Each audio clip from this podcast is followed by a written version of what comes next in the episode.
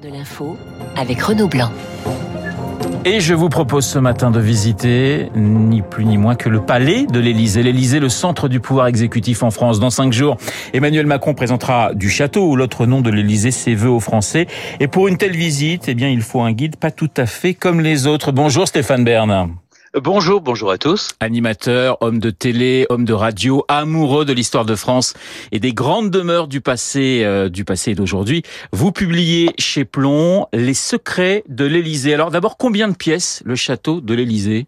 Oh, plusieurs centaines, mais vous savez, c'est ce qui, ce qui est assez particulier, c'est l'une des seules résidences de pouvoir dans le monde qui soit un ancien hôtel particulier parisien, si bien que on est un peu à l'étroit. Et en plus, c'était assez confortable du temps où les présidents n'avaient pas de pouvoir. Mais dès lors qu'ils, avec la Ve République, ils ont plus de pouvoir, on a dû transformer en toute hâte les appartements en petits bureaux. Et c'est assez inconfortable. D'ailleurs, le général de Gaulle voulait, voulait partir de là. Il trouvait que cette maison était euh, terriblement inconfortable, que certaines, certaines pièces étaient des pièces qui, qui ressemblaient à un lupanar. Il pensait notamment au, au salon du au mobilier d'argent où Caroline Murat euh, s'envoyer en l'air, pas, pas vraiment avec son mari, mais plutôt avec son amant. Effectivement, oui. Exactement. Donc euh, le général de Gaulle détestait cet endroit. C'est vrai que c'est assez inconfortable parce qu'il y a, il y a les pièces sont, sont minuscules. Il n'y a pas vraiment, euh, à part la salle des fêtes qui a été rajoutée euh, sous la Troisième République, c'est c'est pas fait.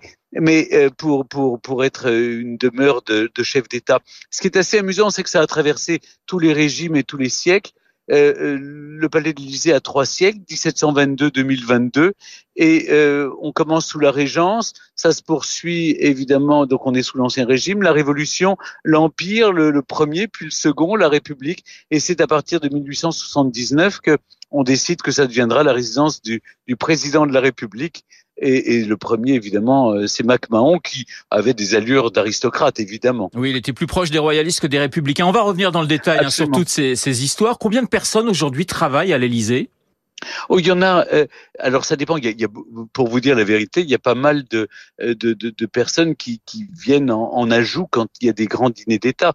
Mais il y a 250 euh, personnes qui entretiennent, qui font vivre, qui travaillent au Palais de l'Élysée.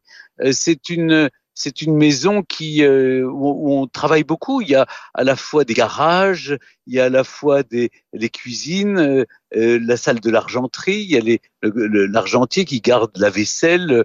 C'est c'est assez euh, c'est une, une, ville en, en, soi. Il y a une poste, il y a une salle de sport, il y a il y a le poste de, de, de commandement aussi dans les sous-sols qui a été plusieurs fois restauré et, et remis au goût du jour. Donc, euh, non, non, il y a beaucoup de monde. Et puis, il y a les extras qui viennent pour les dîners d'État ou pour les réceptions. Alors, tout commence, hein, vous le disiez, euh, Stéphane Bern, au, début du XVIIIe siècle, avec Louis-Henri de la Tour d'Auvergne, comte d'Evreux. Il souhaite se faire construire une petite demeure à Paris. Le problème, c'est qu'il n'a pas beaucoup d'argent.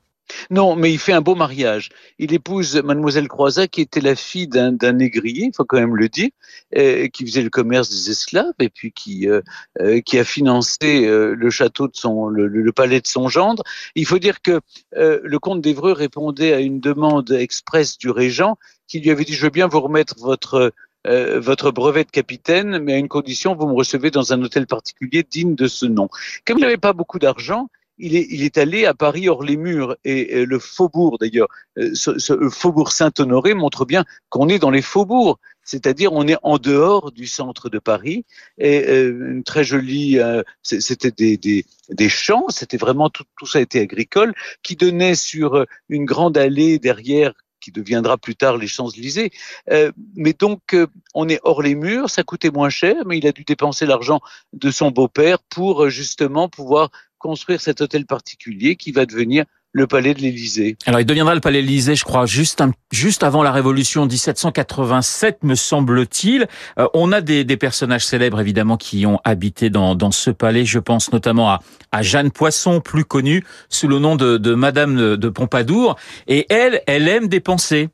Ah, Madame de Pompadour, elle a aimé dépenser.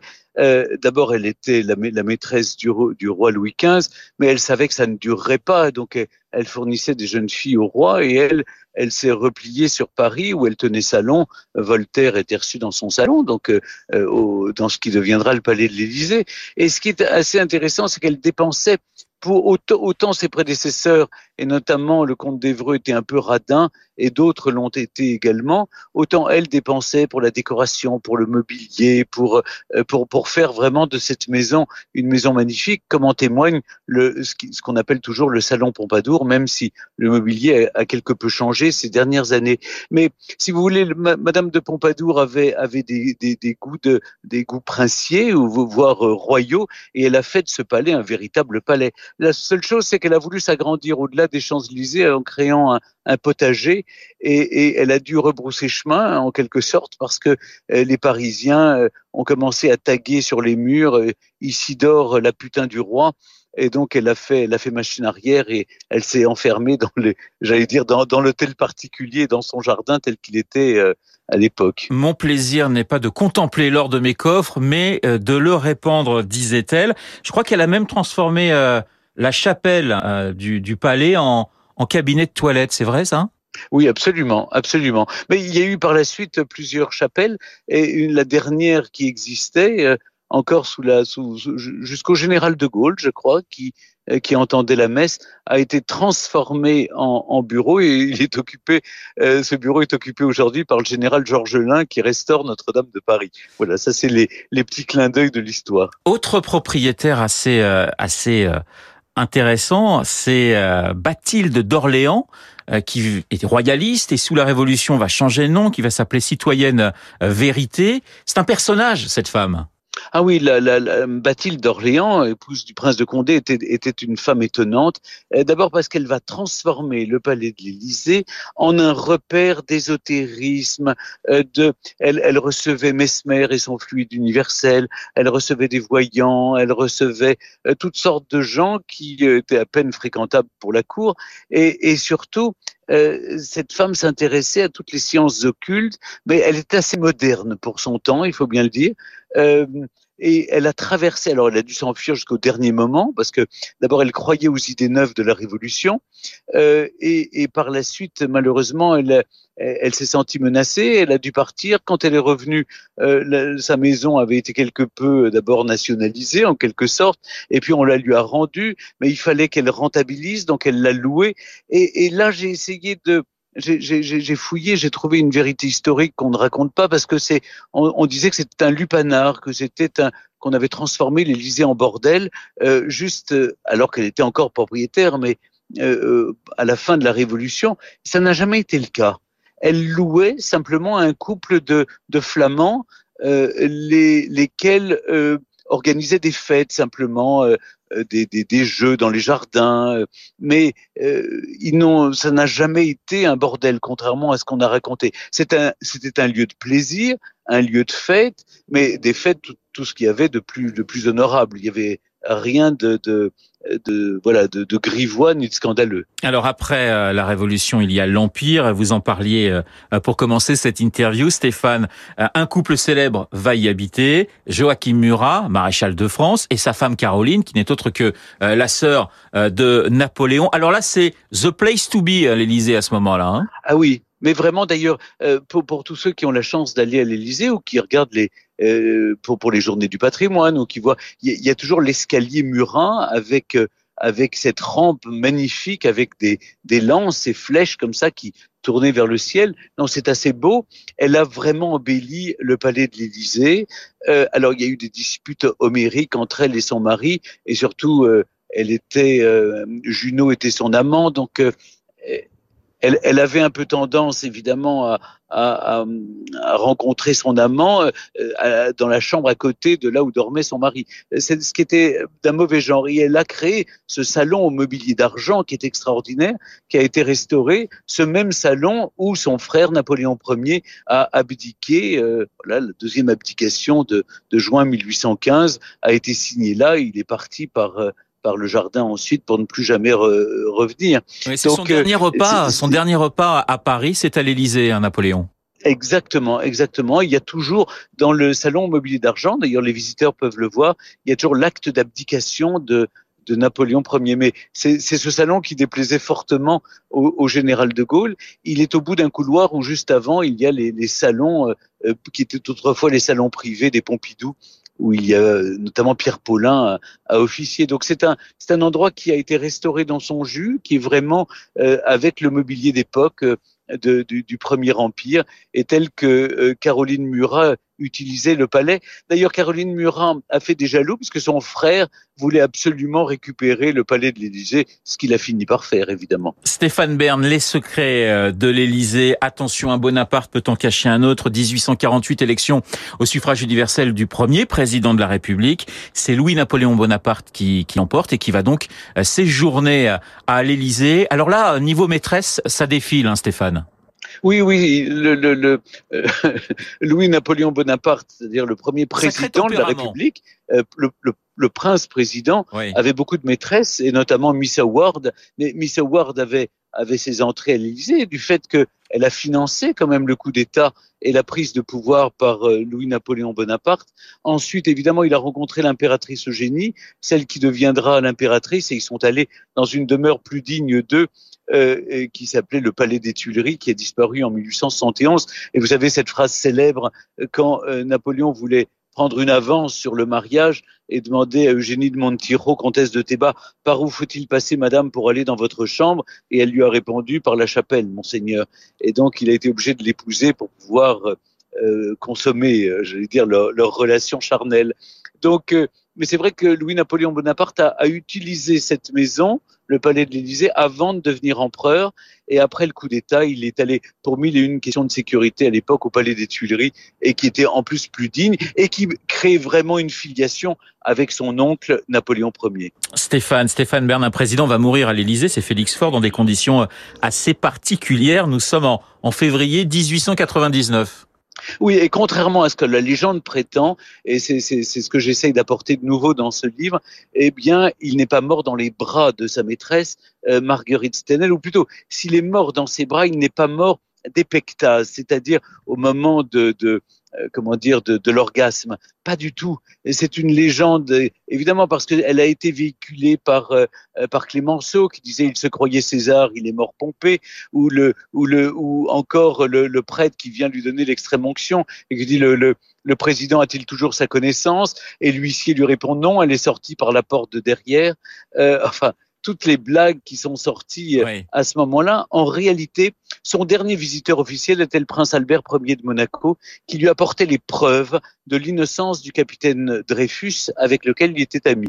Et il lui a demandé non seulement la révision du procès de Dreyfus, mais en plus de rencontrer le Kaiser Guillaume, euh, qui était l'empereur d'Allemagne et qui pouvait lui, lui, en plus, lui apporter les preuves aussi de de l'espionnage de, de, enfin de de l'innocence de, de, Dreyfus. Et ça, ça l'a mis dans un tel état de colère qu'il a fait une crise d'apoplexie. Donc voilà, c'est plutôt une crise d'apoplexie que de l'épectase. Voilà, Clémenceau qui disait également, Félix Faure est retourné au néant, il a dû se sentir chez lui, on sent toute la patte de Clémenceau qui appréciait peu Félix Faure. Alors on, on, y meurt, mais on s'y marie également euh, à l'Élysée euh, Stéphane, Nicolas Sarkozy et puis Gastounet également. Ah ben oui, bien sûr. Mais, mais c'est vrai que tous les présidents y ont, y ont vécu, certains y ont vécu plus que d'autres, certains y ont, euh, y ont vécu des, des, des, moments heureux ou malheureux.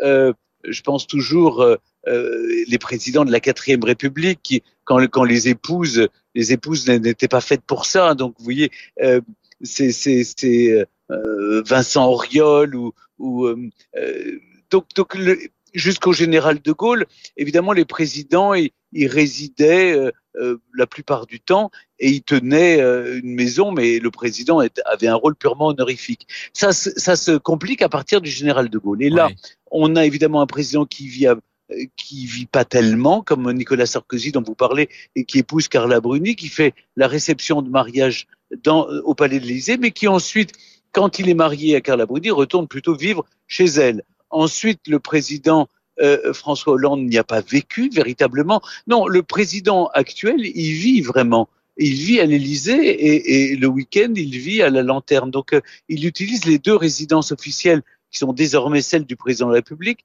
Euh, mais beaucoup de, de, présidents autrefois choisissaient ou d'y vivre. le président Pompidou, par exemple, n'y vivait pas à plein temps et, vivait qu'à Béthune où il est où son, son, sa veuve vivait encore jusqu'à sa mort, Claude Pompidou. Je parlais de Gastonnet, c'est bien sûr Gaston euh, Doumergue hein, qui se marie. Doumergue, exactement. le premier président à se marier à, à, l'Élysée, euh, je crois 11 jours ou 12 jours avant de, de, de quitter le palais.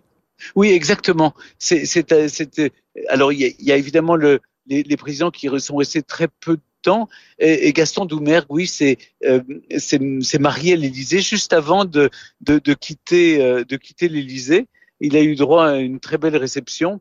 Mais euh, et je crois que c'est le dernier qui a utilisé la, calèche présidentielle euh, qui est conservée au musée des carrosses et, de l'automobile au, au, au, au, château de Compiègne, qui est très amusant d'ailleurs. Le président Émile Louet euh, sortait toujours en, en, calèche. On a du mal à imaginer que les présidents de la République avaient un carrosse, mais c'est le cas.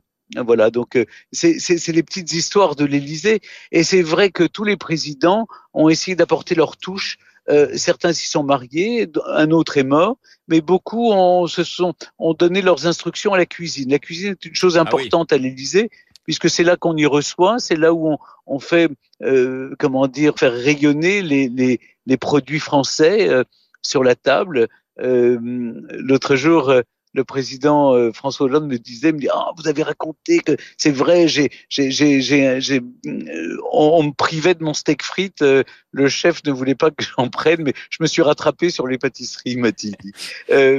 mais oui, et puis le président Nicolas Sarkozy avait supprimé le fromage pour que les dîners aillent plus vite. Et voilà, mais en revanche, il avait mis du chocolat. Et d'ailleurs, il y a un chocolatier à l'Élysée qui fait très bien les chocolats avec des, des chocolats en forme de palais de l'Élysée. Mais ça, euh, évidemment, il faut y être invité pour pouvoir les déguster.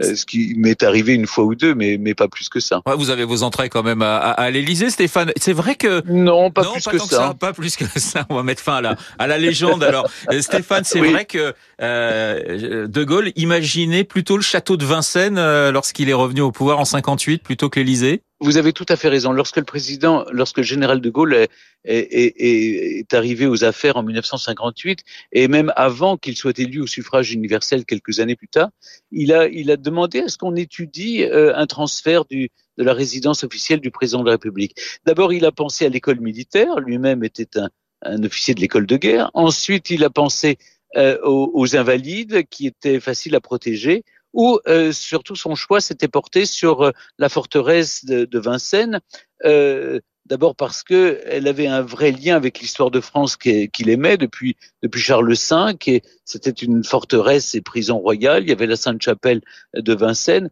mais aussitôt ses conseillers le lui ont décommandé, lui ont déconseillé en disant euh, non Monsieur le Président, vous pouvez pas faire ça. Euh, vous vous rendez compte, vous allez vous éloigner des Parisiens, même si c'est sur la ligne 1 après tout. Il suffisait de prendre le métro pour aller voir le président de la République, mais euh, on, lui a on lui a on a argué auprès de lui le fait qu'il allait se couper de, euh, des Français et en se mettant en plus dans une forteresse royale. Mais en tout cas, il détestait l'Élysée. Euh, cela dit, il y a une chose qui m'amuse, c'est que juste à côté, il y, avait une boucherie. Et dans la boucherie, Madame, Madame, euh, Madame de Gaulle, Yvonne de Gaulle, allait tous les, tous les, toutes les semaines acheter la viande pour les dîners qu'elle faisait pour euh, sa famille. Elle disait, ben ça, c'est, ça, c'était pour la note de l'Élysée, puis ça, c'était pour ma note personnelle. Et elle payait aussi l'électricité qu'elle utilisait. Voilà, mais ce sont des mœurs d'un autre temps qui n'ont qui n'ont plus cours aujourd'hui. Oui, c'est assez difficile à, à imaginer en, en, 2022. Alors, il y a des fêtes quand même à, à l'Élysée. Alors, on n'est plus chez les chez les Murat, mais euh, il y a cette visite, par exemple, en 1967 de Brigitte Bardot, qui ne plaît pas tellement à Tantivonne. Hein. Non, ça plaît pas à Tantivonne, d'abord parce que euh, le général de Gaulle reluquait un peu l'uniforme de, de, de, de, Brigitte Bardot. Il, est, il a d'ailleurs plaisanté avec elle parce qu'elle elle avait mis une tunique en brandebourg et, et, voilà, c'était euh, c'était un clin d'œil au, grand militaire qu'avait été le général de Gaulle.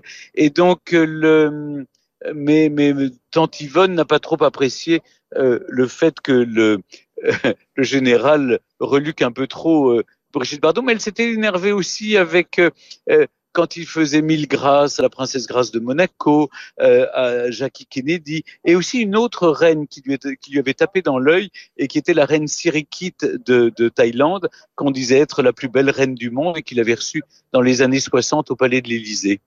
Une dernière question, Stéphane. L'Élysée, c'est aussi euh, une histoire bien particulière avec les animaux. Euh, il y a des moutons, il y a des canards, il y a des, labradors. Il y a pas mal de, chiens à, à, l'Élysée.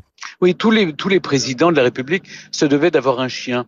Euh, euh, D'abord, c'était une tradition que la communauté francophone euh, du Québec offre toujours un labrador au président de la République. Et, et c'est vrai que euh, Baltique a, a, écrit ses mémoires, des mémoires apocryphes, mais enfin quand même des mémoires. Autant et d'ailleurs euh, Baltique est, est, la chienne de François Mitterrand qui oui. a eu droit à une chanson de, de Renault. Mais depuis, les présidents ont, ont eu des, des labradors. Euh, le président Macron est le premier à avoir adopté un chien, euh, un chien d'un refuge de la SPA, qui est un croisé labrador. Euh, du temps de, de Nicolas Sarkozy, c'était plutôt, euh, il y avait un, un, chihuahua, il y avait un labrador évidemment, mais aussi les chihuahuas de, de, de, de, de Carla Bruni.